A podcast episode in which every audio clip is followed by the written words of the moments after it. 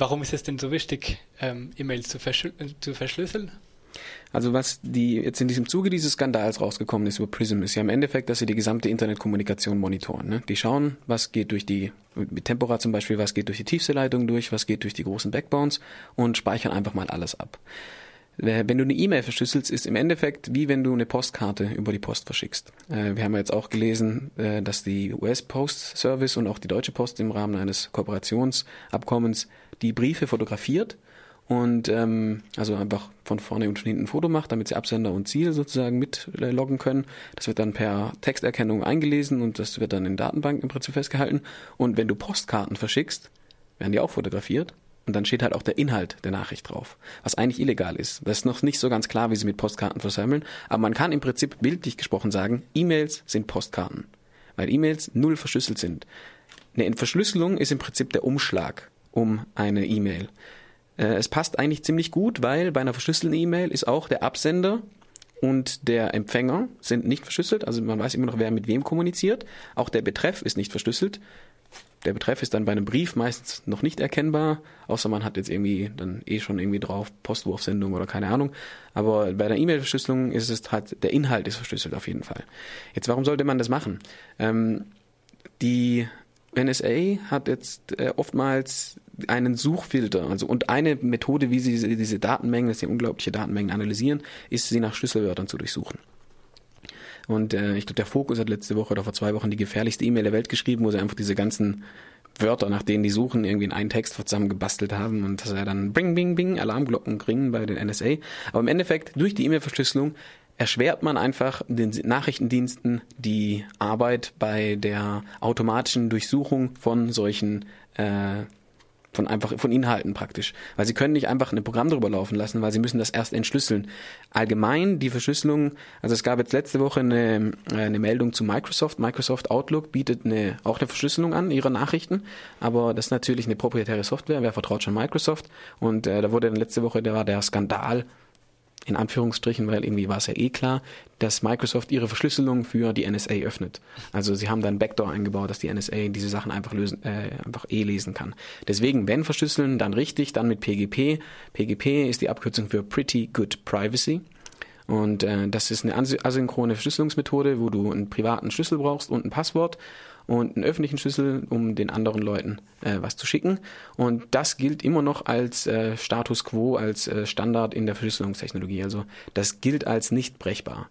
Wenn du jetzt natürlich das Passwort irgendwie aufschreibst und die NSA nimmt den Zettel mit und dein Key äh, per E-Mail, deinen privaten Key per E-Mail verschickst oder irgendwie halt äh, öffentlich zugänglich machst, dann ist natürlich vorbei mit der Sicherheit. Aber wenn du auf dein Passwort, wenn du ein ordentliches Passwort hast, darauf gut aufpasst und deinen privaten Schlüssel nicht rausgibst, kannst du eigentlich davon ausgehen, dass es nicht zu entschlüsseln ist. Und wenn, dann nur mit einem unglaublich großen Aufwand, den die nicht betreiben können, weil das wäre zu viel Rechnerleistung, einfach alle verschlüsselten Mails zu entschlüsseln, äh, weil meistens steht da ja auch nicht wirklich was Spannendes drin.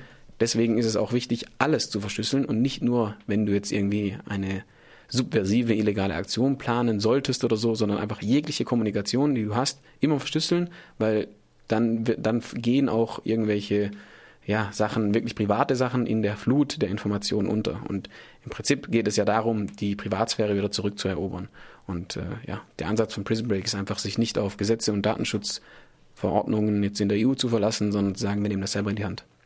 Und wie geht das ganz, ganz konkret, das Verschlüsseln? Also wie, wie kann ich kommunizieren mit jemand verschlüsselt? Das funktioniert nur, wenn beide Kommunikationspartner sich mit Verschlüsseln auskennen bzw. die PGP-Verschlüsselung eingerichtet haben. Also wenn ich dir eine E-Mail schicken will, dann muss ich deinen öffentlichen Schlüssel haben. Also so, jeder hat ja eine E-Mail-Adresse an sich schon mal. Ne? Und zu jeder E-Mail-Adresse kannst du ein Schlüsselpaar generieren. Ein Schlüsselpaar, das heißt immer einen privaten und einen öffentlichen Schlüssel. Den öffentlichen Schlüssel brauche ich, um eine Nachricht an dich zu verschlüsseln. Und wenn mir jemand eine Nachricht schicken will, muss er auch meinen öffentlichen Schlüssel haben. Mein öffentlicher Schlüssel zum Beispiel liegt auf meiner Homepage. Ähm, ich hänge ihn manchmal an E-Mails einfach an, wenn ich weiß, der oder diejenige ist, äh, kann verschlüsseln. Dann schicke ich ihm praktisch eine unverschlüsselte Mail mit meinem öffentlichen Schlüssel und sie oder er kann mir dann verschlüsselt antworten und ab dort können wir im Prinzip ähm, verschlüsselt kommunizieren. Das liegt eben daran, dass es eben diese asynchrone Verschlüsselung mit Passwort und privatem Schlüssel ist, dass die Sicherheit erhöht, aber die Implementierung ein bisschen erschwert sozusagen. Also man kann nur verschlüsselt mit den Leuten kommunizieren, die auch verschlüsseln verstehen, also die das auch können. Ähm, deswegen ist es auch wichtig, diese Informationen irgendwie rauszubringen. Ich glaube, auf der Seite prisonbreak.org ist das auch ganz gut beschrieben. Äh, Gibt es eine, äh, eine Passage E-Mail Encryption. Die Seite gibt es übrigens auch auf äh, vielen anderen Sprachen, unter anderem auf Deutsch.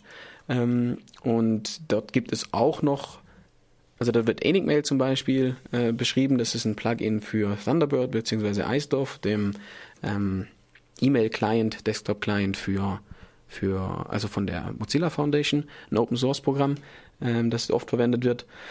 Dann gibt's noch ähm, Tor Birdie, das ist im Prinzip die Kombination aus dem letzten Thema und dem jetzigen Thema, also die anonyme äh, Verschickung von E-Mails. Also wenn du jetzt eine verschlüsselte E-Mail versendest, dann kommt sie ja immer noch aus deinem Computer raus, sprich über deinen Internetanschluss. Das heißt, wenn du jetzt sogar eine eine neue E-Mail aufbaust, äh, eine neue E-Mail-Adresse machst, die jetzt nicht deinen Namen trägt, die sozusagen anonym ist, dann können ja immer noch die Sicherheitsdienste sehen ja dann, von wo diese E-Mails verschickt werden. Und wenn die immer aus meinem Haus kommen und ich der einzigste Mensch bin, der Computer benutzt in meinem Haus, ist es relativ klar, wo diese E-Mail herkommt. Deswegen gibt es diese Tor-Birdie-Erweiterung, die im Endeffekt verschleiert, von welcher IP-Adresse diese E-Mail überhaupt abgesendet wurde. Ähm, das ist so die Anonymisierung plus die die Verschlüsselung, die eine nette Kombination ist natürlich. Man muss da halt immer aufpassen auch, dass man mit dieser E-Mail-Adresse, die auch anonymisiert ist, dann nur verschlüsselt kommuniziert, weil sonst wird es relativ, wahrscheinlich relativ schnell klar durch äh, Analyse, Textanalyse, wer da schreibt und äh, auch über die Menschen, mit denen du kommunizierst. Wenn du halt mit dieser neuen E-Mail-Adresse mit genau denselben Leuten kommunizierst, mit denen du vorher kommuniziert hast, dann wird es der NSA oder den Geheimdienst auch relativ schnell klar sein, wer du denn eigentlich bist. Also sehr schwierig. Es, es geht hier nicht meistens nicht um äh, die Illusion, eine völlige Privatsphäre irgendwie zu erschaffen. Das geht heute nicht mehr im Internet, glaube ich. Aber man kann sich ein Stück weit Privatsphäre zurückerobern, glaube ich. Aber mit diesem Tor Birdie kann der Empfänger schon wissen, äh, wer die Mail geschickt hat. Also wer. Die, naja, also der Empfänger sieht schon, dass irgendwie jetzt, was weiß ich, save the asset at riseup.net dieses, äh, diese Mail verschickt hat. Ähm, er kann aber nicht sehen, von welcher IP-Adresse die verschickt wurde, also ob die jetzt aus Deutschland, aus Freiburg, aus Japan oder wo auch immer kommt. Also wo der Mensch war, als er sie abgeschickt hat, das kann er nicht äh, sehen natürlich die Identität, du hast ja ein Interesse daran, die Identität ihm auch mitzuteilen. Also ja. wenn du jetzt jemanden schickst, aber die Identität teilst du in der Nachricht mit, die verschlüsselt sein sollte. Okay. Und dadurch weiß es dann tatsächlich nur der Empfänger. Mhm. So die Idee, so die Theorie. Wenn alles gut läuft, wenn dein privater Key äh, in Sicherheit ist und dein Passwort ordentlich und dasselbe auch für deinen Kommunikationspartner gilt. Und dieser private Key, du hast eben gesprochen von diesem öffentlichen Schlüssel, was du auf der Webseite hast. Ähm, mit diesem Schlüssel kann man deine Mails nicht ähm, ähm, entschlüsseln. Nee, der öffentliche Schlüssel gilt, äh, dient nur dazu, eine Mail an dich zu verschlüsseln. Also ich brauche den öffentlichen Schlüssel, um die Verschlüsselung so zu machen, dass du sie nur mit deinem privaten Key öffnen kannst, sozusagen. Ja, also man braucht das zweite Schlüsselpaar. Oder das eine ist der Schlüssel und das andere ist das Schloss. Ähm, keine Ahnung, das, das Schloss habe nur ich und jemand schickt mir dann ähm, den Schlüssel per Public Key oder per E-Mail und damit, wenn ich beides zusammen habe, dann kann ich es öffnen. Also wenn ich die, eine E-Mail habe, die mit meinem öffentlichen Schlüssel verschlossen wurde, dann äh, kann ich es auch mit meinem privaten Schlüssel öffnen. Kann man denn als Laien ähm, selber sein äh, Verschlüsselungssystem ähm, ähm, im, im Thunderbird oder anderen ähm, Clients ähm, installieren oder braucht man dazu einen Workshop, wie wir beim Radiocamp hatten? Also ich habe jetzt schon mit vielen gesprochen, die ähm, praktisch sagen, ich habe es nie kapiert, ich habe es mal versucht und bin da und da hängen geblieben, es hat nicht geklappt. Ähm, ich glaube, es hat sich in den letzten Jahren noch einiges getan, so an, an Benutzerfreundlichkeit. Es ist einfacher geworden auf jeden Fall. Und es gibt ein sehr gutes Handbuch eigentlich, das Crypto Party Handbook. Es gab jetzt in letzter Zeit sehr viele Crypto-Partys. Ähm, die gibt's auch immer noch, also werden das auch immer noch angeboten. Der Chaos Computer Club macht gerade eine in Trier zum Beispiel, ähm, wo man hingehen kann. Aber in diesem Cryptocurrency Handbook ist es wirklich sehr detailliert beschrieben. Das sind Screenshots von den Programmen, wie du was machst. Und dann glaube ich, sollte es auch möglich sein, das einfach zu Hause einzurichten.